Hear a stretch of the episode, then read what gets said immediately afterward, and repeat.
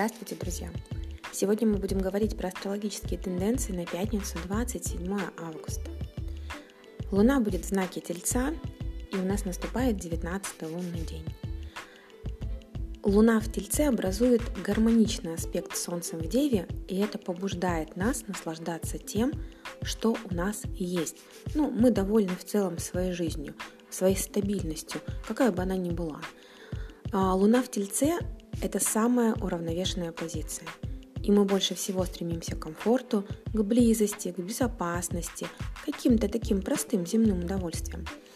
А с этим транзитом планет может произойти некое замедление, стабилизация наших чувств и значительно меньшая срочность. И если мы вчера а, э, торопились, то пятницу и субботу мы очень сильно заметно замедлимся.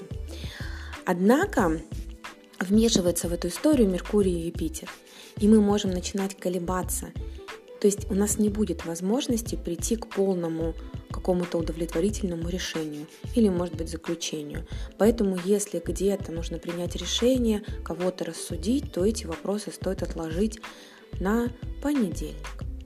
И мы еще можем переоценить свои способности и немножко недооценить ситуацию.